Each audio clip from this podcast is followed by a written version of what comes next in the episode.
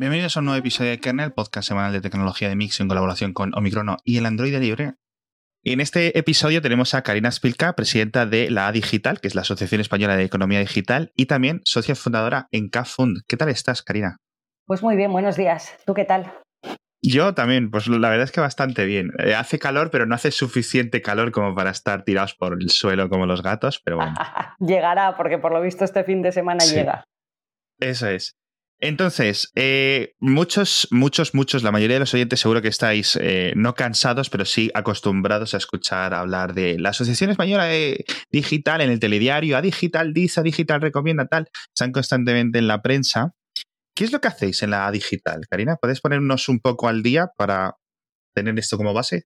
Sí, por supuesto. Mira, la verdad es que A Digital es una asociación, eh, yo te diría que muy peculiar y con la suerte de contar con 550 asociados que son muy plurales porque tenemos empresas eh, que ya han nacido punta de lanza de la innovación, pero también las empresas que están liderando toda la transformación digital. Y, somos un colectivo de empresas eh, que apoyamos y apostamos mucho por la innovación y por la transformación de la economía de nuestro país. Y ahora tenemos como objetivo, como misión, de verdad, eh, intentar y empujar para que España se convierta en uno de los líderes digitales a nivel europeo y a nivel mundial. Claro, y, yo veo las diferencias, por ejemplo, cuando estoy fuera, cuando estoy en Finlandia, en Reino Unido, estamos en Países Bajos, etcétera, y se ves, no es una diferencia como la que podía haber hace 15 años, ¿vale? Pero sí ves unas diferencias, tanto en un poco cómo se organizan las empresas, sobre todo en el tema este de la economía digital, pero digamos que la brecha ya no es tan grande. Pero aún así, en 2019 hay una brecha, sobre todo, pues podemos decir, en Europa, entre el norte, el centro y el resto, ¿no? O del sur y el este, por ejemplo. Y en, fuera de, a nivel global, bueno, pues por ejemplo, Estados Unidos, eh, las cuatro o cinco ciudades grandes de China, etcétera, siempre están en, el, en este sentido un poco más, eh, más avanzado. No hay otros puntos calientes en todo el mundo, pero ¿qué le falta a España para, digamos, subir a la primera división? Pues mira, eh, tenemos cosas buenas. Somos muy buenos en infraestructuras y eso parece que no, pero facilita muchísimo el, que la economía digital de verdad se pueda desarrollar. Pero fundamentalmente nos falta, yo diría una cosa, que es eh, tomárnoslo más en serio. Y tomárnoslo más en serio a nivel administración, a nivel empresas y a nivel individuos también, ¿no? Los ciudadanos tenemos que ser conscientes de la transformación que se está viniendo. Y yo creo que sería interesante tener un plan de país sobre cómo afrontar esta transición digital. Eso es algo que países vecinos están haciendo y que les está ayudando muchísimo a ir, eh, primero, concienciando a toda la sociedad de las oportunidades que trae la digitalización y después facilitando y animando a las empresas a que inicien seriamente este proceso de transformación. Entonces yo creo que básicamente eh, lo que apoyamos y lo que estamos insistiendo y, todo el día pidiendo a ver si nos lo tomamos en serio es tener un plan de país para toda esta transición digital. Vale, entonces, eh, sí, dime. No, te iba a decir que ya si entramos un poquito más en detalle y analizamos datos en particular, eh, nosotros en la digital hemos hecho un proyecto mm, que de verdad es bastante esclarecedor porque nos permite de verdad ver cuál es la posición real de España en digitalización. Es eh, un proyecto que se llama naciondigital.net, donde recogemos los principales indicadores de digitalización de España, que son indicadores, ninguno es hecho por nosotros, son todos indicadores que ya existen dentro de los índices más solventes que vienen de OCDE o el DESI europeo o de universidades como INSEAD. Entonces ahí vemos que en infraestructuras estamos claramente en la primera división, pero en dos aspectos muy importantes, que son la capacitación y el talento, y luego todo el entorno de mercado y regulatorio para favorecer este tipo de desarrollos de negocios, en esos dos estamos claramente en segunda división y ahí tenemos que remar y tenemos que hacer muchas cosas. Algunas de las grandes propuestas que vosotros le digáis, o sea, que vosotros consideréis que son en plan muy obvias, muy fácil, muy que están ahí y que serían quizás no rápidas de adoptar, pero que sí serían las más básicas para empezar a cambiar esto, ¿cuáles serían? Bueno, pues eh, mira, eh, para empezar, ahí tenemos que trabajar distintos aspectos. Hay uno que para nosotros es muy importante, que es toda la parte de la pyme. España es un país eh, de pequeñas empresas y entonces al final, quieras que no, tenemos que impulsar y ayudar a estas empresas a que puedan realizar esta transformación. Yo creo que en España eh, se está haciendo muy bien la transformación digital por parte de las grandes empresas, pero todavía a la pyme pues hay que ayudarla. Eso para mí es, una de las cosas claras. Y, por ejemplo, Portugal tiene, tiene clarísimamente propuestas muy sólidas al respecto. Después, por ejemplo, más cosas que tenemos que hacer. Pues todo el tema de la capacitación. Eh, la parte educativa es esencial y tenemos que meter en los currículums eh, de las universidades, de los colegios, ¿no? Muy desde pequeños, toda esta capacidad de transformarse, de transformación, eh, pero también tenemos que fomentarlo dentro de las empresas. ¿Vale? Esa, es otra de las grandes. Hay otro aspecto que para nosotros quizás es el más sensible y es el que de alguna manera pues empujamos un poco más, que es toda la parte regulatoria. Tenemos que tener una regulación, nosotros la llamamos inteligente, pero es una regulación flexible, es una regulación que sea más eh, proactiva que reactiva. Y ahora tenemos un poco la sensación de que vamos reaccionando, ¿no? Sí. De que vamos eh, eh, pues intentando entender de qué va, pero un poquito tarde. Lo que tenemos que hacer es anticiparnos y ser capaces de que el regulador entienda bien estos modelos, de que no les sobrepase, ¿no? Porque si los entiendes es cuando no tienes miedo.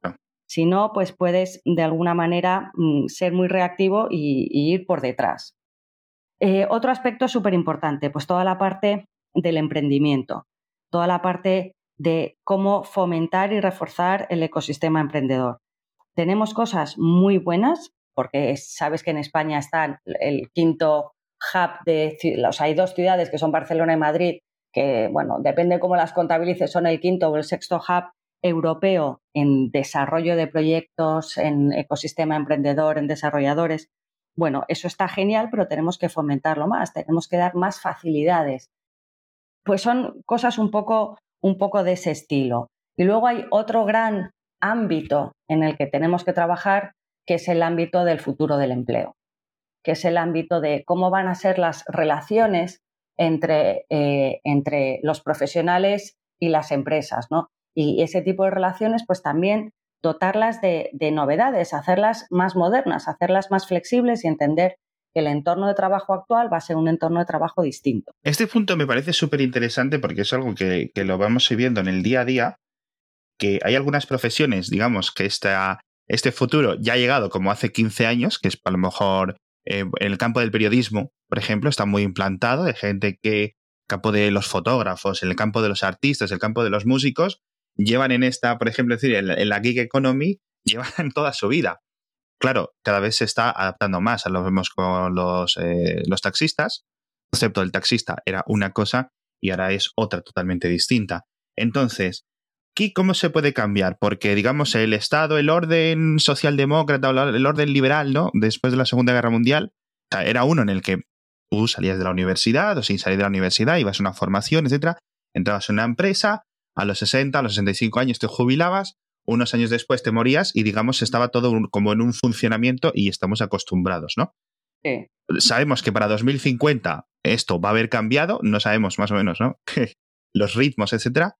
Sí podemos ver que mucha parte de, o sea, cada vez más y más y más trabajadores van a tener lo que dices tú, pues esto, unos empleos más flexibles, tanto para ellos como para, digamos, sus eh, contratos o sus empleadores, como, como queramos decirlo. Aquí, ¿qué es lo que se podría cambiar? Porque, digamos, la punta de flecha lo estamos viendo en el fenómeno de globo, sí. ejemplo, que está siempre constantemente en los telediarios, etcétera. Y me viene muy bien porque hablas tú de una regulación reactiva y es precisamente lo que estamos viendo con Globo. Es decir, Totalmente. estamos viendo regulación a través de los tribunales, estamos viendo y gobiernos, no solo en España, sino en otros países, que no saben muy bien qué hacer con esto, porque no, no, no están las regulaciones laborales específicas para tratar este tipo de temas. ¿Qué, podríamos hacer con esto?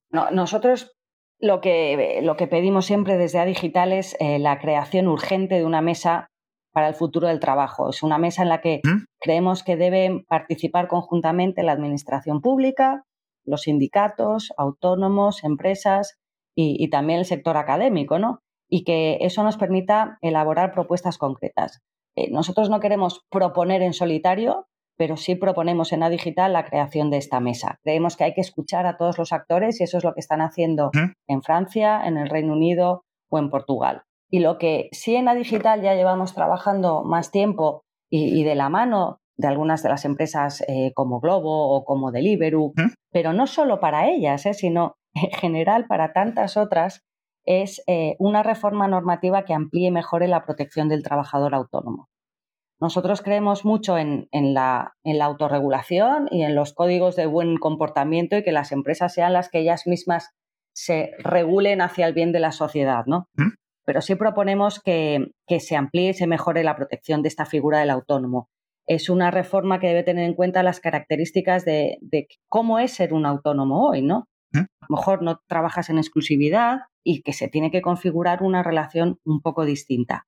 AIA Digital plantea una modificación de una figura del trabajador autónomo dependiente, se conoce como el TRADE, y lo que pretendemos es dotarla de mayor seguridad jurídica y ampliar el marco de protección que tienen, que tienen los autónomos. Y eso creemos que es urgente, urgente hacerlo ya.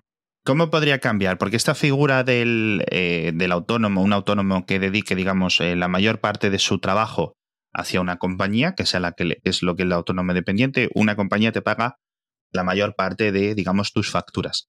¿Cómo funcionaría, en, por ejemplo, en el caso de, que lo más les importa a los oyentes, de las vacaciones, de la seguridad social, de la jubilación? ¿Cómo cambiaría esto? Claro, ahí lo que se propone es que se analicen cada uno de esos aspectos de forma individual y, que se busque proporcionalidad en función del nivel de dependencia, ¿no? Claro. De esta figura. Y, esa, es, esa es un poco la, propuesta. O sea, eh, en función de los porcentajes de la renta que reciba por parte de un prestador, pues eh, de alguna manera se le proteja más, pero que también se flexibilice para poder entender que es una figura de relación laboral diferente en el sentido de que es gente que puede trabajar para muchos otros también, ¿no? Es decir, por ejemplo, un conductor que trabaje para Cabify, trabaje para Uber digamos que tenga, por ejemplo, dos pagadores y hace el 60% con una compañía y el 40% de sus ingresos con otra compañía.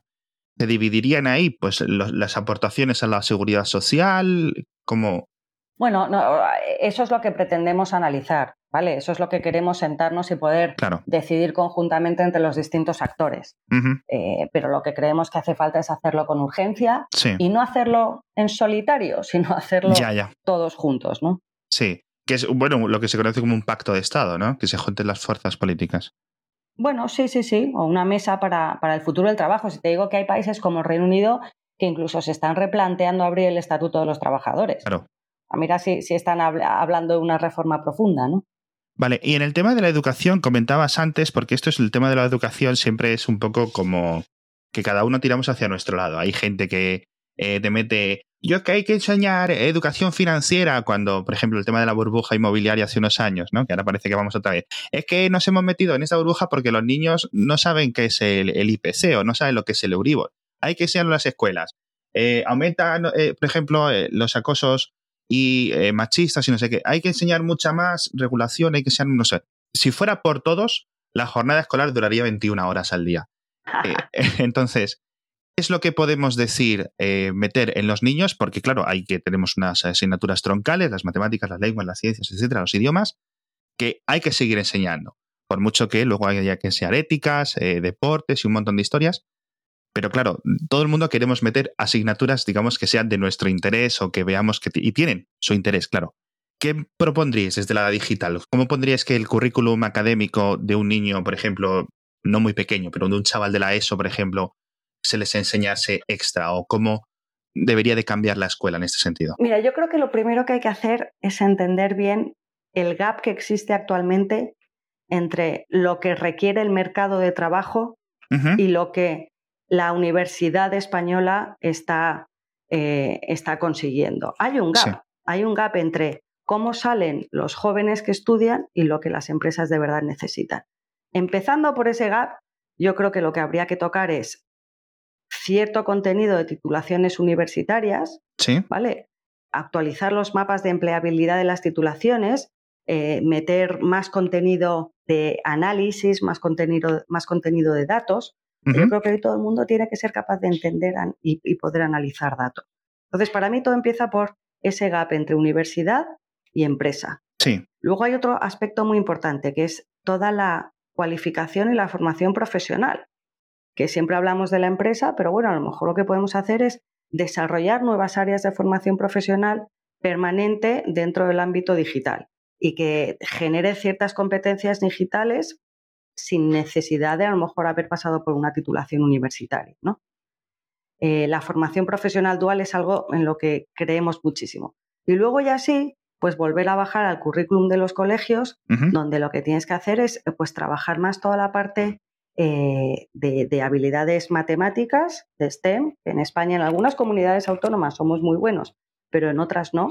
Yo creo que abro otro capítulo, ¿no? Pero ese, ese es un tema muy importante que nos pasa en España, que hablamos del mercado digital único europeo, pero España en sí misma son a veces 17 pequeños mercados digitales, ¿no?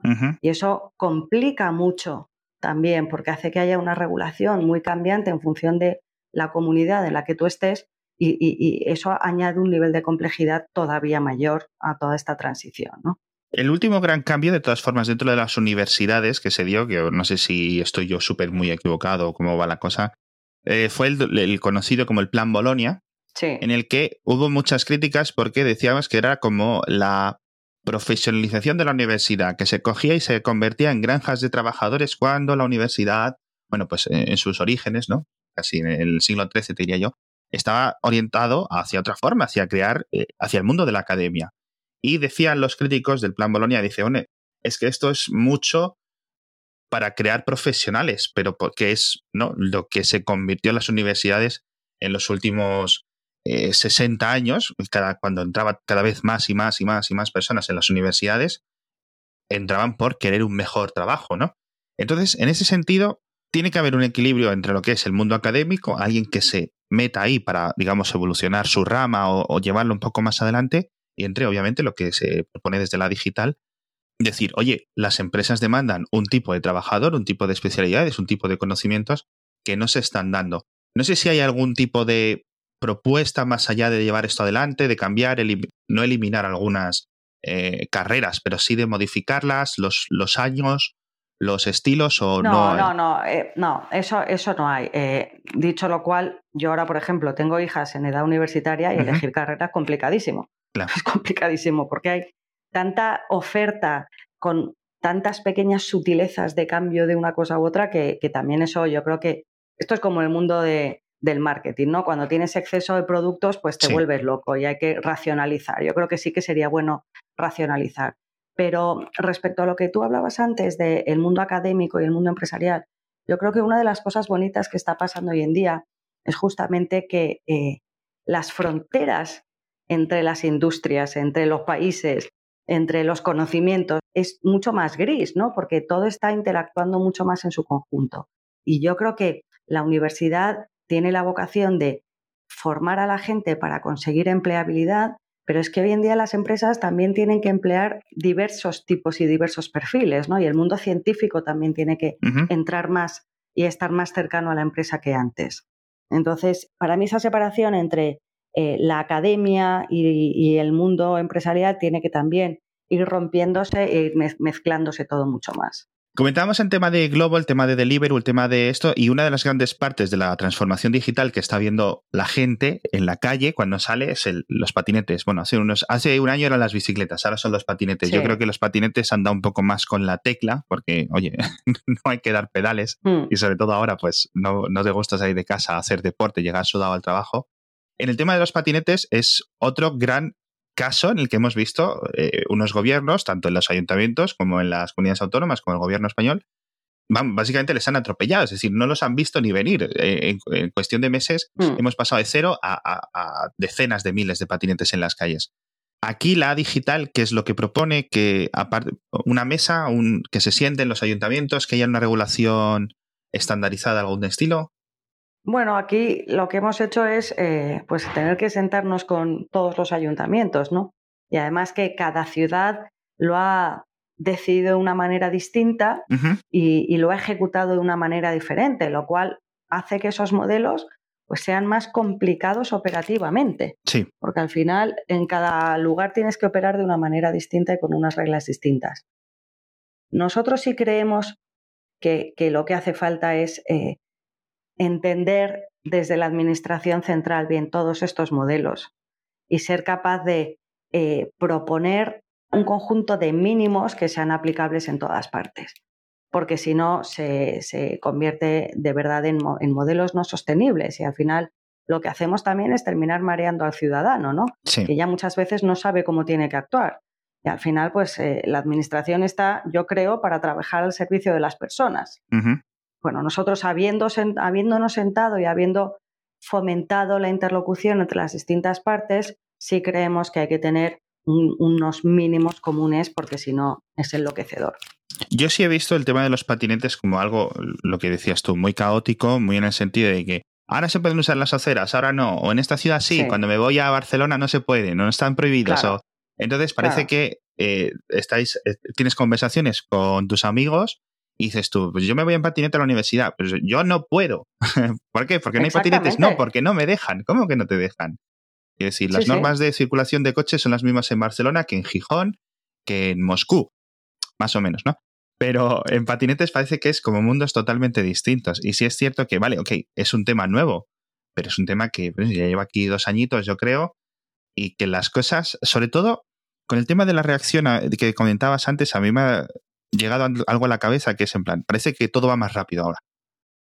Eh, ya no es en plan que las cosas, por ejemplo, es que en China eh, lo de las bicis tal. Aquí las, las bicicletas llegaron a España, en seis meses están las podías encontrar en muchas partes ya, sobre todo en los centros de las grandes ciudades, etcétera, y ahora está lleno de patinetes. Y mañana quién sabe, ¿no? Y luego ya tenemos que tener la DGT, yo no sé qué está haciendo, por ejemplo, con el tema de los coches semiautónomos, los coches autónomos, las cargas de los coches eléctricos. Dices, se va a cambiar las ciudades en una década y no sabemos muy bien eh, en qué es lo que se va a hacer. Claro, mira, en la digital lo que hemos hecho para eso es crear una, se ha creado dentro de la digital como una subasociación sectorial que se llama Smart Mobility, que lo que hace es justamente agrupar a todas las empresas eh, de este sector. Para poder tener una voz única y una interlocución única también, porque muchas veces lo que ocurre es que hasta las propias empresas están, no comparten eh, los mismos intereses. Pues en este caso, para compartir los mismos intereses y tener propuestas concretas, lo que se ha creado es Smart Mobility para poder hablar con el regulador de las distintas de los distintos ámbitos en las distintas ciudades, pero con esa intención, ¿no? De, oye, que haya mínimos comunes para todas partes, porque te vuelvo a lo de antes, ¿no? Simplemente por la gente, porque la gente sepa qué puede usar y qué tiene que usar.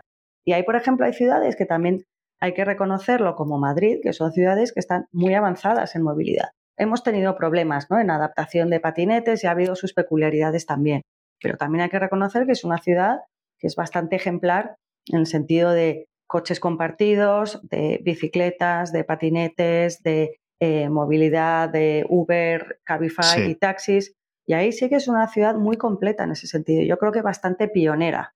Y, bueno, pues se puede utilizar de ejemplo. No, absolutamente. Yo, por ejemplo, yo no sé si es porque las, este, el Car2Go, el fenómeno Car2Go, o eh, ya los taxis con MyTaxi, los patinetes, etcétera, pero en otras grandes ciudades de Europa no ves coches compartidos y en Madrid tienes como cinco empresas grandes que estás constantemente viendo este tipo de coches que lo que hacen eh, es obviamente pues casi cambiar el concepto de cómo se organiza la gente aquí y si cambias tu forma de transporte vas a cambiar la ubicación de tu casa o vas a poder digamos mm. cambiar tu relación con el trabajo son un montón de cosas lo que una transformación así puede hacer eh, a medio plazo para, para, una persona, para cómo organiza su familia, etcétera. Claro. Quería hablar rápidamente del fenómeno también ya veterano de los pisos eh, Airbnb y similares. En esto, en la asociación digital, en la digital, ¿tenéis algún planteamiento acerca de esto?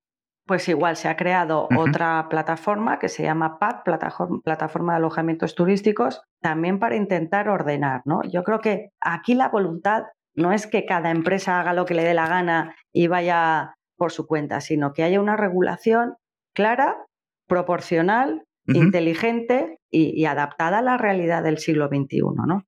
Y entonces, bueno, pues esta asociación lo que hace es lo mismo, es intentar generar predictibilidad y que, que haya seguridad jurídica al respecto, que se establezcan unas reglas del juego y sobre esas reglas ya pues que cada uno actúe, ¿no? Y eso es lo que, se, lo que se pretende y lo que se está buscando siempre. Sí, yo creo que en eso más o menos estamos eh, todos de acuerdo, es unas bases bastante, bastante lógicas. El último punto que me gustaría eh, tener tu opinión, Karina, es el tema de la tasa, lo que se conoce como la tasa digital o el impuesto digital, la tasa Google, etcétera. Porque, mm. claro, eh, lo comentábamos aquí en el, en el, programa con, con, Jesús Margón, que decíamos, oye, cuando Apple vende un MacBook, cuando Google vende un anuncio, cuando Amazon te vende una bicicleta, los impuestos, eh, hombre, están bien catalogados, no hay nadie evadiendo impuestos realmente. Lo que pasa es que hay eh, un Luxemburgo, hay un las islas Jersey, las islas del Caribe, etcétera, todas estas cosas que dices tú, bueno, vale, es legal, pero entonces los gobiernos de nuevo, es que no es una cosa nueva, esto no es como el tema de los patinetes, esto es una regulación que tendría que haberse cambiado, y que decir, hace a lo mejor 20 años, y les está pillando el toro. Yo, desde mi punto de vista, lo de la tasa Google, ponerles un 3% de los, a los ingresos, eh, el 3% o un 2%, la tasa que sea, a los ingresos, no a los beneficios, a los ingresos, me parece un parche super parche. ¿Vosotros qué os parece? Bueno, a Digital lleva mucho tiempo pidiendo medidas globales. Claro. Lo que no nos gusta es la unilateralidad de España, porque yo creo que eso puede afectar de manera negativa a, la economía y a la imagen del país. ¿no? Sí. Eh, consideramos que cualquier medida de este tipo se tiene que concebir dentro del marco global de la OCDE. Exacto. Y regular a todos los países por igual para evitar que haya una fragmentación de un sistema impositivo global y que eso cree ineficiencias. ¿no? Así que lo que tengo que decir es que en la digital estamos satisfechos, por lo menos en este momento, del acuerdo alcanzado eh, y de la decisión del Gobierno de paralizar en España la tasa de momento y hacerlo de la mano de la OCDE y de la Unión Europea, ¿no? Y bueno, pues ellos están trabajando y habrá que sumarse porque, bueno, efectivamente, esto es otra de las partes que hay que adaptarse a los nuevos tiempos. Y, y ahí pues habrá que, tendrá que decidirse cómo se hace, pero lo que a Digital siempre ha apoyado es que no sea España la que lo haga solo. Sí, que es lo que ha hecho Francia, ha decidido seguir por su camino, ¿no? Es decir, nosotros vamos a poner creo que el 3%. Y ala, hasta luego. Porque claro, decían, oye, hay que esperar a la OCDE, lo que decías tú. Y, Francia dice, no, es que la OCDE va muy lenta. Y claro, es un impuesto, a ver, es realmente eh, necesario ponerlo de alguna forma, ¿no? Este tipo de puertas, porque los gobiernos ven que son unos ingresos que se les están escapando. Pero bueno, ¿cuándo crees que puede tener la OCDE algo listo, un planteamiento mínimo? Yo creo que, no van a tardar mucho, ¿eh? Yo creo que no van a tardar mucho. Eh, también hay que entender que es una cosa también digna de, estudio. Sí. Todo el aspecto geopolítico que se está dando actualmente en el mundo, ¿no? Y, cómo las posiciones de poder de los distintos países ahora versan en torno a la tecnología. Y cómo Europa, yo creo que se tiene que replantear muy bien cuál va a ser su figura dentro de estas de estas nuevas potencias tecnológicas a nivel mundial. Y yo creo que Europa se está quedando un poco atrás y también tiene que repensar qué va a hacer y cuál va a ser su papel en, esta, en esta lucha, si se puede llamar así, ¿no? que tampoco es una lucha, pero bueno, es el desarrollo de las nuevas competencias y habilidades de, los, de las nuevas potencias a nivel mundial. Exacto. Y yo creo que eso, que eso es muy interesante porque nos estamos quedando un poco en, el medio y un poco a nivel sándwich. Y yo creo que hay que de verdad ser muchísimo más conscientes de lo que somos, de todos los beneficios que puede aportar la digitalización. Yo creo que eh, en Europa se, se ve un poco con temor en vez de como oportunidad. Y la digitalización aporta riqueza, genera empleo, favorece la transparencia e impulsa la participación ciudadana también. En los países más digitalizados los ciudadanos participan de forma mucho más activa que antes en la vida, en la vida pública. ¿no? Eh, te da transparencia. Los países más digitalizados cuentan con una mayor trazabilidad y transparencia y por lo tanto menos corrupción. Genera empleo porque se están dando nuevas oportunidades de nuevos puestos de trabajo y al final pues todo eso se, transforma en, riqueza. Y ahí claramente eh, se ve como los países más digitalizados generan más riqueza per cápita que los menos digitalizados. Entonces hay que tomárselo en serio y como oportunidad y no verlo con el miedo o el temor a lo desconocido. No sé si diría que estamos todos de acuerdo, porque seguramente queda partes del espectro que no, no estén de acuerdo, pero yo creo que sí que deberíamos de, porque vamos, me parece tan lógico y tan obvio que es, difícil verlo de otra forma. Muchas gracias, Karina. Bueno, gracias a ti y aquí estamos siempre para lo que queráis, que es un gusto charlar contigo. Encantado también. Eh, bueno, pues muchísimas gracias. Yo salgo del, programa, del episodio, habiendo aprendido bastante, sabiendo un poco más eh, las posturas y lo que yo creo, como poco a poco nos tenemos que enfrentar a un mundo que va a ser muy distinto al de nuestros abuelos, porque el mundo de nuestros abuelos era básicamente el mundo de sus abuelos, pero con coches que iban un poco más rápido, ¿no? Y aviones. Eh, pero el, mundo nuestro y el mundo que yo les estoy dejando a mis hijas, que tienen ahora, van a ser nueve y seis años, yo lo veo, digo, pero si es que me dice la mayor, Dice, es que yo no quiero conducir porque me da miedo y si no sé qué. Digo, pero si tú no vas a conducir, si para cuando tú tengas, dentro de 10 años, no, no, no vais a sacaros el carnet. es que no entiendo. Tal cual.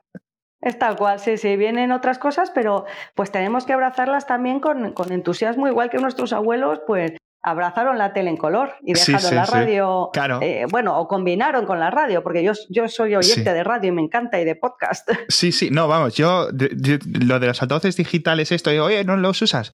Digo, yo no sé si los usáis o no, pero yo desde que entró el Amazon, desde que entró el HomePod, etcétera, no es que escuche más podcast, es que escucho más radio. Porque digo, oye, claro. Alexa, pon tal cadena, no sé qué. Y fíjate lo curioso, que algo tan nuevo me traiga algo que yo, pues a lo mejor ya solo lo escuchaba en el coche.